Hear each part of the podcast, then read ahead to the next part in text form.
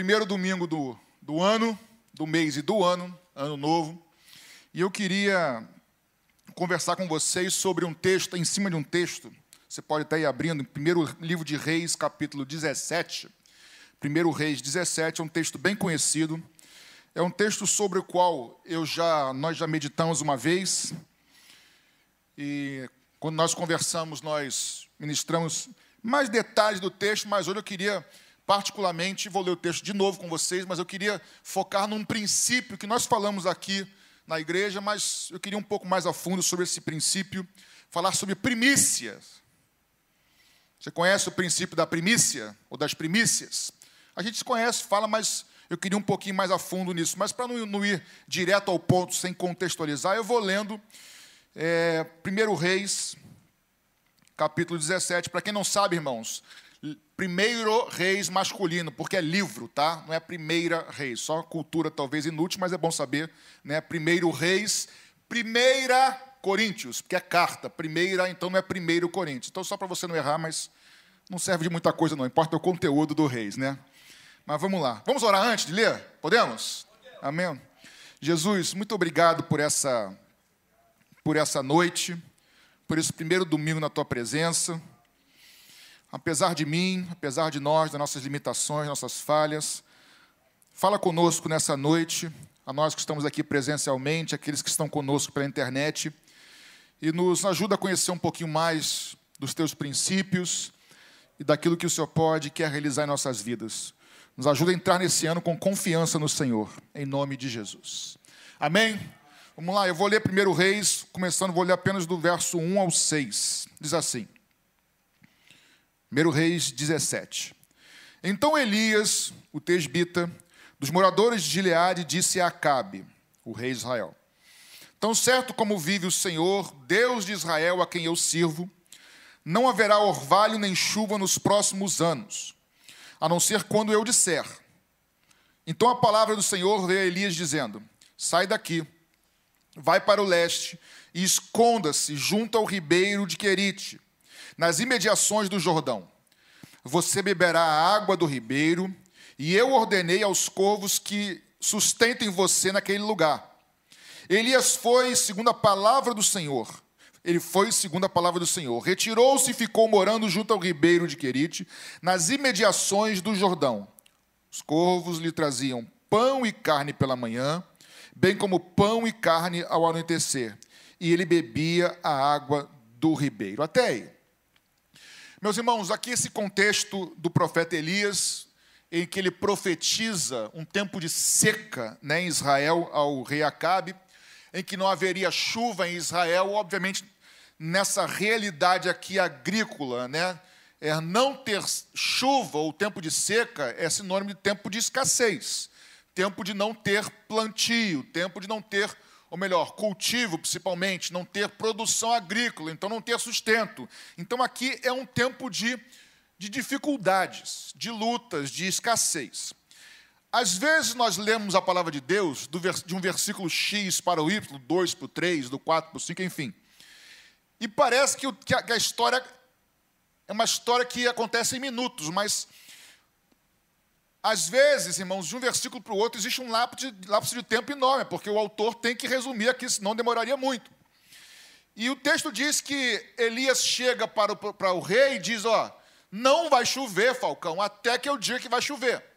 Ele profetiza, ele recebe do Senhor e profetiza, e fala, afirma. E assim foi. Já no versículo 2 diz assim: Então a palavra do Senhor vendo Elias, agora vai para tal lugar.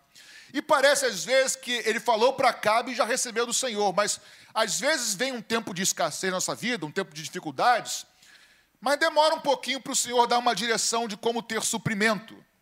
Às vezes você começa a passar por luta, mas demora, pelo menos aos nossos olhos, nós gostaríamos que fosse mais rápido, mas demora para que nós vejamos o Senhor com olhos físicos trazendo a provisão, mas mesmo enquanto nós não estamos vendo, saiba que o Senhor já está agindo em nosso favor, querido.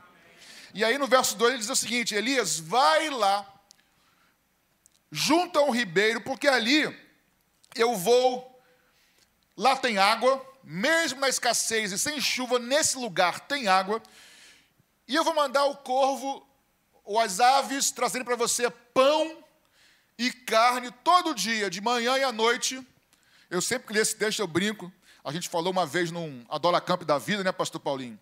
Que aqui foi o primeiro hambúrguer, irmãos. Mandou pão, mandou carne, ele botou no meio e eu chamo de Mac Heaven, que veio dos céus. Enfim, a galera adorava isso, mas enfim. Se foi o primeiro, eu não sei, mas eu sei que ele recebeu pão, recebeu carne, deve ter juntando pão com a carne, não sei se em cima, mas enfim. Eu sei que deve ter sido bom a beça. O fato é que eu vejo, irmãos, nesse ano que começa 2022, apenas de forma introdutória aqui para a gente, não é o ponto central, mas é importante dizer, um ano de expectativas, um ano de, talvez, de insegurança, de incertezas, mas uma certeza, ou algumas certezas nós podemos ter nesse ano. Se tem incerteza, e tem, nós também podemos ter certezas. E esse texto nos mostra que para aqueles que amam ao Senhor, você ama ao Senhor, querido? Nós que amamos ao Senhor, eu não perguntei se nós somos perfeitos ou não, perguntei se você ama ao Senhor, se você pertence a Ele.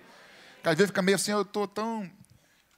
Mas nós que somos do Senhor, quando fala de água do ribeiro, pão e carne que descem do céu, eu vejo que Deus usa, irmãos, de meios naturais e de meios sobrenaturais para sustentar o seu povo no meio das dificuldades e escassez da vida. Então, nesse ano que começa, que você inicie esse ano com. Obrigado, Pastor Paulinho. Que você inicie esse ano com essa convicção no seu coração. Eu não sei como vai ser.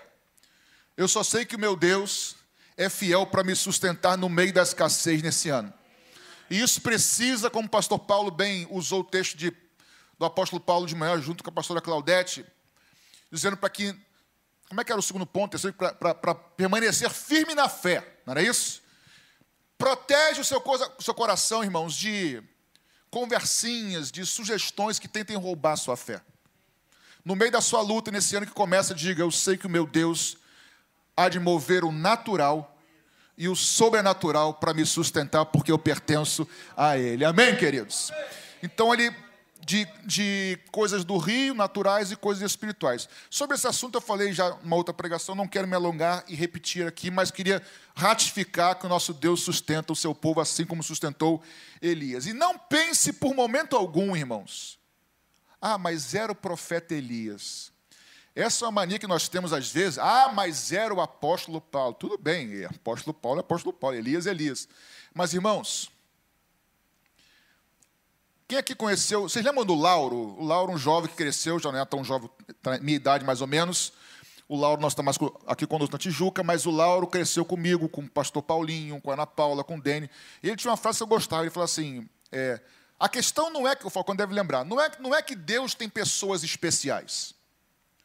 É que existem pessoas para quem Deus é especial. E eu gostei disso. Então Elias era alguém com ministério especial? Ministério sim, mas Elias não era mais amado do que você e eu pelo Senhor. Então, se Deus sustentou Elias, Deus vai nos sustentar nesse ano. Amém, meus irmãos? E aí vou continuar no versículo, foi só uma introdução, no versículo 7 ao versículo 9, diz assim: Mas passou alguns dias, passados alguns dias, o ribeiro secou porque não chovia sobre a terra há muito tempo. Então a palavra do Senhor veio a Elias novamente e disse a Elias: Elias, levanta-se e vá a Sarepta, que pertence a Sidom, e fique por lá. Ali ordenei uma viúva que dê comida para você. Nosso Deus é um Deus que nos sustenta? Sim. Só que não é isso não é sinônimo de que Deus nos sustente por um período de escassez da mesma forma o tempo todo. Pode ser que a sua fonte de sustento hoje venha secar, e Deus permite, mas saiba que se secar de um lado, Deus abre do outro. Se uma porta fecha aqui, Deus abre outra porta. E muitas vezes é o próprio Senhor quem fecha a porta para que a nossa dependência não esteja na provisão, e sim no provedor. É Ele que provê, é Ele que sustenta. Amém, irmãos? E aí o Elias vai lá para Sarepta com essa viúva. E aí começa um diálogo entre essa viúva de Sarepta aqui e o Elias, que é o ponto central aqui dessa mensagem, sobre, as, sobre primícias, que eu queria aqui ler e nesses vinte e poucos minutos, meia hora, pensar com vocês, porque tem algo de muito precioso aqui, irmãos. E agora sim eu vou ler o que interessa para a gente do verso 10. Não que até agora não interessasse, não é isso, mas aqui é o ponto central da mensagem. Do verso 10 ao verso 13 diz assim: Então Elias se levantou e foi até Sarepta. Chegando ao portão da cidade, encontrou uma viúva que estava apanhando lenha. Estou no verso 10. E ele a chamou e lhe disse: Por favor, traga-me um pouco de água numa vasilha, para que eu possa beber. Verso 11. Quando ela já estava indo buscar a água, Elias chamou ela e lhe disse: Traga-me também um bocado de pão, por favor. Porém, ela respondeu: Tão certo como vive o Senhor, seu Deus, não tenho nenhum pão assado. Tenho apenas um punhado de farinha numa panela e um pouco de azeite num, num jarro. E como você pode ver, apanhei dois pedaços de lenha e vou preparar esse resto de comida.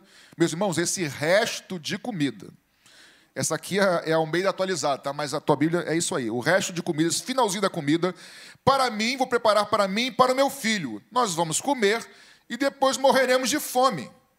Até aí. O Elias vai, Elias já também já não tinha mais aonde o ribeiro, nem os corvos trazendo o pão e a carne. Deus fala: vai lá para Sarepta, tem uma viúva e eu já preparei. Olha isso, irmãos. Eu já preparei essa viúva para te sustentar. Quando você está orando, irmãos, e pedindo, você não está vendo. Quando o pastor Paulinho falou, quando você está clamando por um propósito, que você ainda não vê, mas crê pela fé, o Senhor já está preparando lá. Eu não sei qual é a tua sarepta, mas Deus lá já está preparando alguém ou algo para sustentar. Isso eu acho lindo porque o nosso tempo não é o tempo de Deus. Pois bem, e aí Elias chega lá e fala: Você pode me dar, por favor, na versão atualizadíssima, tá? Pode me dar um, um copinho de água, por favor? Aí ela fala: Posso.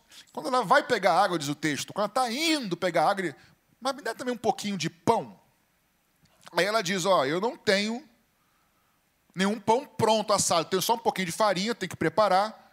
Só que é o seguinte: é o restinho meu e do meu filho eu vou fazer, eu, eu ia preparar para mim e para ele, para a gente comer, e depois nós vamos morrer, porque estamos na seca, na escassez, e não tem mais para a gente.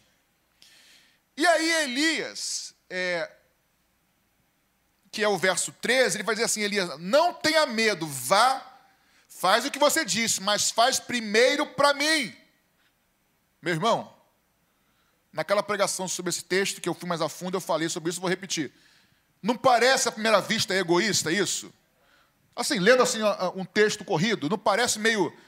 Pô, você não tem que comer. Eu estou na tua casa. Eu já entrei como pidão. Já pedi água. Aí você fala, não tenho o que comer. E não chovia. Ele sabia que está todo mundo, como diziam os jovens, no perrengue. Na seca. Ela fala: Ó, eu vou morrer, meu filho vai morrer. Tá, mas dá primeiro para mim. Hã? Abusado. Aliás, pastor, a senhora falou muito legal. Eu, eu brinco que Elias era usado por Deus, era ousado em Deus, mas também era abusado. Ele era usado, ousado e abusado, porque aqui é abuso. Ele fala, ó, dá primeiro para mim. Mas a gente acha estranho porque se nós lermos de maneira isolada, mas se nós entendermos a figura de Elias, irmãos, olhe para cá. Aqui nessa palavra aqui, ó, palavra de Deus, não há nada solto. Não há nada por acaso, não há nada que não tenha propósito para a minha vida e para a sua vida. Se nós estudarmos um pouquinho mais sobre Elias, eu não vou entrar tanto nisso aqui agora por questão do tempo, nós vamos ver que a, a figura do profeta Elias, ele era um homem normal, como eu e você, uma figura, é, um profeta em Israel, mas a figura de Elias, em muitas coisas, se assemelha ministerialmente à figura de Jesus, em muitos casos. Assim como foi com Elias, em muitos casos foi com Jesus. Aliás, o Antigo Testamento é cheio de figuras de pessoas imperfeitas, ministérios imperfeitos, a gente chama de tipificar, apontar mostrar. Ou seja, agora eu vou falar como arquiteto, eu e a pastora Claudete. Quando a gente faz, ou qualquer arquiteto faz um projeto de arquitetura, você antes, você faz, é, antigamente fazia-se mais maquetes ou protótipos, que é um prototipo, ou seja, você olha para o prédio aqui é maquete numa escala que não é a real, certo? Aí você olha e fala assim: ah, vão, vão ter, vai ser branco o prédio, vai ter pastilha, vai ter tanta janela, e assim por diante. Mas você olha para esse essa maquete, esse prototipo, protótipo, e você entende como vai ser o prédio no futuro, certo, irmãos? Hoje em dia se faz isso muito de maneira virtual, com maquetes virtuais. Outra história. O fato é que você olha para algo que não é do tamanho real, não é exatamente igual, mas mostra como vai ser. Vocês, vocês estão entendendo isso, irmãos? E o Antigo Testamento é exatamente isso. Existem figuras, existem sombras que apontavam e apontam para o Novo Testamento. Lembre, é imperfeito que aponta para o perfeito. É temporal que aponta para o eterno. É material que aponta para o espiritual. Amém, queridos? E Elias foi isso. Elias, por exemplo, quando ele, ele em 1 Reis, só anote, porque gosta de anotar, para anotar, 1 Reis 19, de 19 a 21, quando ele chama o seu discípulo, Eliseu, o Elias chama o Eliseu, Eliseu pede para, por exemplo, enterrar os seus, os seus parentes, despedir os seus parentes antes de seguir. A mesma coisa acontece com Jesus em Lucas 9, quando alguns dos seus discípulos também pedem para eles primeiro, fala, deixa eu primeiro enterrar meus pais, mesma coisa.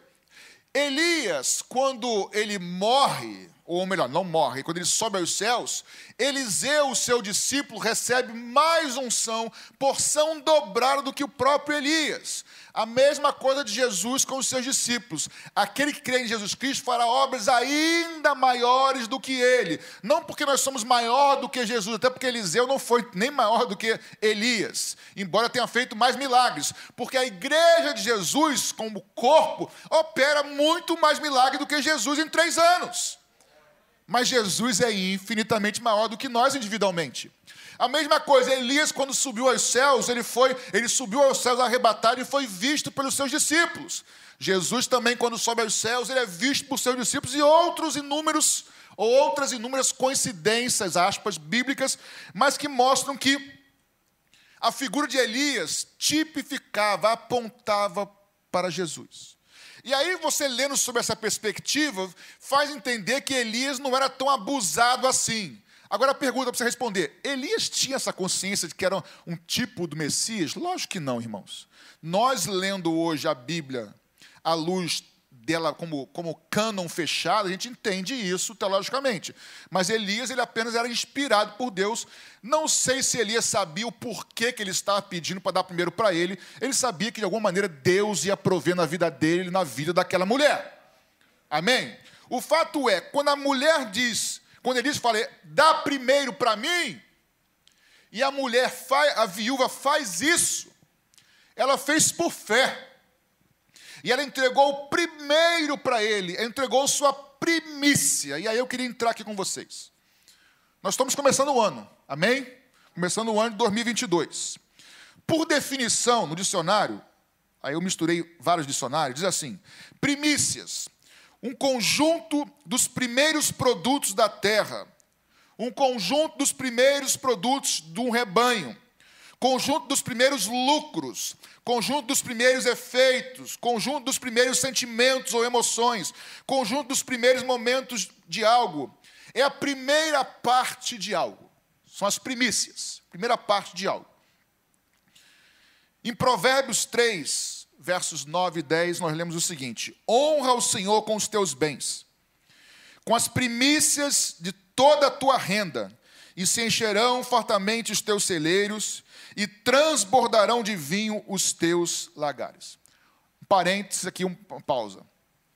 Nós não podemos pegar tudo que é do Antigo Testamento e trazer para a gente sem passar pelo filtro do Novo Testamento nós não cometemos um grande erro de começar a aplicar coisas que eram práticas do antigo para nós do novo, sem passar pela, pelo evangelho. Mas os princípios permanecem. Os princípios permanecem. Então diz para a gente, Provérbios 3, para a gente honrar, não é dar, é honrar. Olha isso, ao Senhor com as nossas primícias. Deus não instituiu, irmãos, a lei das primícias, de honrar ao Senhor com as primícias naquela época, da colheita, do gado, e hoje nós não trabalhamos mais com colheita, mas com a nossa renda, as primícias da renda, nós não fazemos isso. Deus não instituiu isso porque Deus precisa do nosso dinheiro. Ou você acha que ele precisa? Não precisa. Deus não institui isso porque ele precisa do gado ou da colheita para se alimentar. Quando diga honra ao Senhor com as suas primícias, é porque nós é que precisamos ter o Senhor como primeiro em nossas vidas. Eu vou repetir. Não é que Deus precisa das nossas primeiras coisas. Nós é que precisamos ter o Senhor como primeiro nas nossas vidas. E uma das coisas que o homem é, é, é, é tendencioso ou inclinado, e aí uns mais, outros menos, é se apegar às coisas que nós temos, seja dinheiro, seja riqueza ou fama, o que for. E quando Deus pede as primícias, é como se nós estejamos honrando Deus dizendo assim: ó, o Senhor é o primeiro. Por exemplo, todo ano na sua casa ou família, você canta aniversário para alguém. Não canta? Parabéns para você, aí depois vai cortar o bolo. Eu estava pensando sobre isso. De quem é o primeiro pedaço, pastor? Sempre isso, né? Aí dá para quem? Irmão, o primeiro pedaço é especial ou é igual ao segundo, terceiro? O bolo, o bolo muda? O bolo muda? É o mesmo pedaço, irmãos. Por que nós fazemos isso? O meu primeiro pedaço vai para minha esposa. Por quê? Eu estou distinguindo ela do resto, irmãos. Porque, segundo ela, porque eu tenho juízo. Também. É verdade. Está vendo? Quando, quando a Claudete prega, o pastor Paulo fala isso. Quando eu prego, ela fala isso. É. Realmente, o primeiro pedaço é para ela porque eu tenho juízo. Mas quando o bolo é igual, os pedaços são iguais, o chocolate é o mesmo, ou o que for, irmãos. Mas quando eu dou o primeiro para ela, eu estou distinguindo que ela é diferente. Primeiro, a primazia é para ela. Quando eu dizimo, ou quando eu dou a primícia para o Senhor, não é que a primeira parte é melhor do que o resto. Mas eu estou dizendo, Senhor, o Senhor para mim vem em primeiro lugar. E a minha confiança não está no dinheiro. E aqui primícia não é só dinheiro, mas eu falar um pouquinho de dinheiro. Eu quase não falo, a gente quase não fala sobre dinheiro aqui, né, pastor? Até por questões éticas, porque infelizmente muitas igrejas saqueiam o rebanho. Mas, mas se nós pregamos o evangelho com equilíbrio, irmãos, nós não podemos, por causa de um extremo errado, ir para outro extremo e também não falar a verdade. Existe um princípio, irmão, nada do que você faz ou deixa de fazer, ou eu, vai fazer com que o Senhor nos ame mais ou menos. E nada do que nós fazemos nos torna merecedor de Deus, ou de bênçãos. Mas que existe uma lei da semeadura, existe. Não tenha dúvida. Então eu não posso ir para o extremo e manipular e saquear o rebanho, porque isso é pecado mas também não posso omitir dizendo que não existe um princípio. Existe um princípio, irmãos. Quem, por exemplo, é ofertante com coração é, é, alegre, liberal, quem é, é, é, fiel nas ofertas, no dízimo, não tenha dúvida que o Senhor se agrada, porque o texto diz: honre ao Senhor. Por, por, não é dar o dinheiro, mas quando eu dou, eu dou alegre o dinheiro, porque eu sei que a minha provisão vem dele. Amém? E aí, Deus leva tão a sério isso das primícias eu estava pensando, estudando. Deus leva tão a sério isso, irmãos. Eu quero citar aqui dois, dois exemplos para você. Caim e Abel. Eu nunca tinha atentado para isso até estudar e parar para ver. Eu sempre tinha ouvido, ou aprendi, que Deus aceitou a oferta de Abel porque foi de um animal e do Caim foi do campo. E aí tinha a ver porque o futuro sacrifício de Jesus é eu sempre acreditei nisso, mas estudando eu vi que me parece que não é muito isso, não. Me parece, não estou afirmando. Eu vou ler Gênesis capítulo 4, versos 3 e 4. Gênesis 4, versos 3 e 4. Aconteceu que, ao, ao fim de um certo tempo, Caim trouxe do fruto da terra uma oferta ao Senhor. Depois de um tempo, Caim trouxe uma oferta do fruto da terra para o Senhor verso 4 de Gênesis 4. Abel, por sua vez, trouxe das primícias do seu rebanho. Atente. E o Senhor se agradou de Abel, mas não da oferta de Caim. O texto é muito claro em dizer que Abel, ou Caim, depois de um tempo, não no começo da colheita, muito menos primícia. Trouxe uma oferta para o Senhor. Já Abel trouxe das primícias. Porque, irmão, se o Abel ele era pastor de ovelha, a sua oferta tinha que ser da sua função, do seu ofício. Se o Caim ele lavrava a terra, a sua oferta tinha que ser da terra, não podia ser de ovelha. Então o problema não é a ovelha ou a terra, o problema é que um trouxe uma oferta, o outro trouxe primícia. E tanto é que depois a conversa continua entre. E Abel fica revoltado, ou Caim fica revoltado, e Deus fala assim: Mas se você fizesse o bem, fizesse o que é certo, Abel, o Caim sabia o que tinha que ser feito. Então nos dá a entender, alguns estudiosos falam sobre isso, que esse princípio da primícia já vem lá do Gênesis. Só para a gente pensar. E Deus leva muito a sério, Deus leva tanto a sério isso. No segundo episódio, quando Deus faz a promessa de uma terra que emana leite e mel, Deus fala para Josué entrarem na terra, e qual é a primeira, qual é a primeira cidade que eles vão lutar? Que a muralha cai. Jericó. Só que Deus fala o seguinte: Josué, Josué 6, 18, 19. Quanto a vocês, cuidem para não ficar com nenhuma das coisas condenadas, para não acontecer que depois de terem condenados, vocês a tomem para si. Neste caso, tornariam maldito o arraial de Israel e trariam confusão a ele. Porém, toda a prata, o ouro e os utensílios de bronze e de ferro são consagrados ao Senhor e irão para o seu tesouro. Repara isso. Deus fez uma promessa de uma terra que manda leite e mel. O povo chega lá. Aí você conhece a história que a muralha cai. Deus fala: vocês não vão pegar nada dessa cidade. A primeira cidade, vocês não vão pegar nada, porque tudo é consagrado, é do Senhor. Eles não podiam. E todas as outras cidades, irmãos, tudo era disposto deles mas a primeira não. Porque a primícia é do Senhor. O texto diz, e a palavra condenada aqui, ela pode ser usada também, ela, ela é dedicada, ela foi consagrada ao Senhor. Pra, a prata, o ouro, a primícia, vocês vão ter a terra inteira, mas a primícia é do Senhor, dê ao Senhor. O exército todo cumpriu, mas o Acã não cumpriu. E aí deu no que deu. Eles foram lutar a segunda guerra com Ai, que era muito mais fraco do que Jericó, e morreu uma galera. Por quê? Porque não é por força nem por violência, mas é pelo poder, pelo Espírito Santo, pelo Espírito do Senhor. Então Deus leva muito a sério essa questão da primícia, irmãos. E não só isso, Novo Testamento.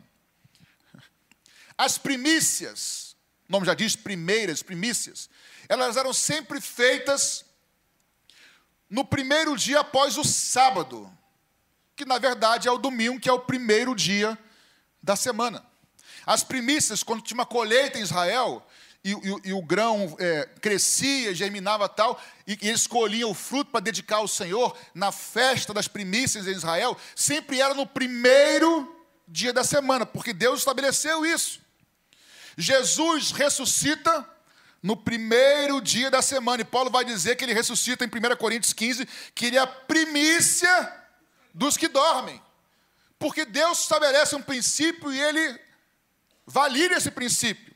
Pois bem, o Antigo Testamento, irmãos, ele. Eu estou dando aqui um, um, um, meio que, como eu posso dizer, um conhecimento, daqui a pouco eu vou aplicar mais para a gente.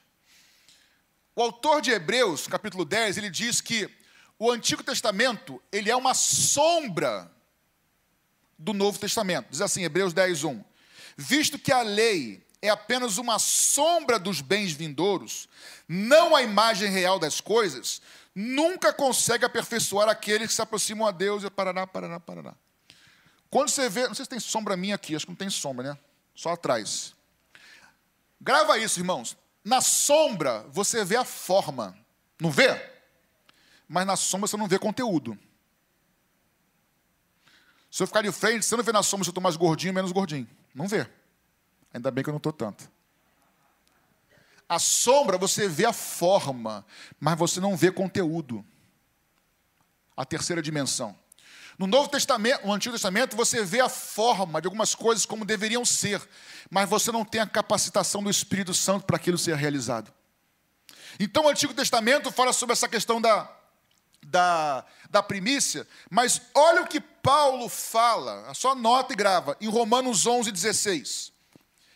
Se forem, Romanos 11, 16, se forem santas as primícias da massa, igualmente será santa toda a massa. De novo, Paulo fala em Romanos 11: se a primícia for santa, Romanos 11, 16, toda a massa é santa. Se for santa a raiz, ele continua, também os ramos serão santos. Sabe o que quer dizer isso, irmãos? Que quando você apresenta e santifica a tua primícia ao Senhor, todo o resto também é santificado. Quando eu oferto, oferto não, quando eu sou fiel nas primícias na área financeira com o Senhor, todo o resto da minha finança também é santificado e abençoado por Deus. Quando eu priorizo o meu tempo com o Senhor, quando o melhor do meu tempo, o início do meu tempo é consagrado ao Senhor, todo o resto do meu tempo também é consagrado abençoado pelo Senhor. Vocês estão entendendo, irmãos? É isso que ele está dizendo o seguinte: quando a raiz é santa, todos os ramos são santos. Quando a, a, as primícias da massa são santas, igualmente toda a massa é santa. Voltando para o texto, tendo entendido isso, o Elias falou: Não tenha medo, vai e faz o que você disse. Agora faz primeiro para mim. Que nesse ano de 2022, irmãos, com todos os conselhos que o apóstolo Paulo, por meio de nossos pastores, nos falaram de manhã, mais um conselho. Acho que eram cinco de manhã, o sexto agora. Quem não assistiu, está no YouTube. Faça do Senhor o primeiro na sua vida. Mas de forma prática, não é teórico, é de forma prática. Porque quando, irmãos, como essa viúva, o meu salário está curto, mas o Senhor me pediu a primeira parte. E, o, e a primícia não é para dar, não é para guardar a primícia para ver se vai dar e no final você dá. Não. Você dá por fé, confiando que aquele que te chamou, ele é bom e ele te sustenta. Porque quando você consagra ele, a primícia, todo o resto é consagrado. Então, 2022, qual é o desafio? Para você e para mim também. Fazer do Senhor a nossa primícia. Não só na área financeira, mas também na área financeira. Eu não consigo, eu, pessoa, não pastor, Patrick, indivíduo crente, não consigo entender uma pessoa que se diz cristã e não é dizimista. Não consigo entender. Não consigo entender, até entendo, mas não concordo. Uma pessoa que se diz cristã e que não tem amor pela palavra, que não frequenta escola bíblica dominical. E com isso eu não estou te criticando, eu quero aguçar você, irmãos, porque é essa palavra aqui, como o Reginaldo bem falou, é essa palavra que vai entrando, vai nos transformando, vai nos abençoando. Então faça, se você quer fazer do Senhor a sua primícia, e você crê que isso aqui é a palavra do Senhor, faça da palavra dele a sua primícia. Não é isso, irmãos? Tem um pregador aí dos nossos dias, que eu não vou citar o nome, que ele está cheio de polêmica na internet aí. Polêmica não, porque para mim já, com muita tristeza, já, tá, já descambou há muito tempo. E ele fala assim: Nós somos seguidores, se alguém identificar, por favor, não fale o nome, tá? Se nós não somos seguidores de um livro, olha o que ele fala. Nós somos seguidores de Jesus Cristo. Ele diz: Nós não somos seguidores de um livro, sim de Jesus Cristo. Eu falo: Peraí. Se eu separar isso aqui de Jesus Cristo, eu estou dizendo que isso aqui não é a palavra de Deus. Eu sigo Jesus Cristo por meio da Sua palavra. Não é isso, irmãos? Essa frase por trás é o seguinte: isso aqui, ele está dizendo, não diz, mas diz. Isso aqui não é a palavra de Deus, é palavra de homens. Eu sigo e você, nós seguimos a Jesus Cristo por meio da tua santa, sua santa, bendita e eterna palavra inspirada por Deus. Então, nesse ano, para terminarmos, faça do Senhor a sua primícia. Se o Senhor te pedir algo esse ano, irmãos, como essa viúva aqui, mas pastor, Deus, me pediu não é se o, teu, se o pastor, aqui não vai acontecer isso, graças a Deus, ou algum lugar você viajou, pediu, me, me deu o seu tudo. Nem, nem o Eli, Elias pediu tudo da mulher. Ele falou, dá primeiro para mim, é diferente. Mas se o Senhor te pedir algo, mesmo que você não saiba como vai ser o desdobramento, confia. Ele move, ele pode mandar carne do céu, pão do céu. Ele sabe onde tem água, ele sabe onde tem viúva, ele sabe onde abrir a porta de emprego, ele sabe onde trazer provisão. E se não abrir emprego, ele envia alguém na sua casa, como nós já ouvimos milhares de vezes. Deus falou comigo para trazer uma cesta, Deus abençoa, Deus sustenta o seu povo, irmãos. Mas precisamos, o segredo está aqui, irmãos, fazer do Senhor o número um. Eu não posso querer o Senhor como eu quero outras coisas. Ele precisa ser o número um no nosso tempo. Ele precisa ser o número um na nossa agenda. Ele precisa ser o número um nos nossos sonhos, o número um no nosso projeto, porque se ele não for o número um, saiba, ele não vai ser número nenhum outro. Ele é o Senhor, Ele é o Rei dos Reis, Ele é o nosso Deus. Aplauda Jesus, irmãos. Faça dele o número um na sua vida. Para fechar, eu sei, nós aqui na igreja, Pastor Paulo, Claudete eu, nós temos um pouco de dificuldade com essa expressão semeie. Por quê? Porque infelizmente existe muita gente que manipula isso. Semeie para colher. Irmãos, mas de novo, mas que existe uma lei da semeadura, existe.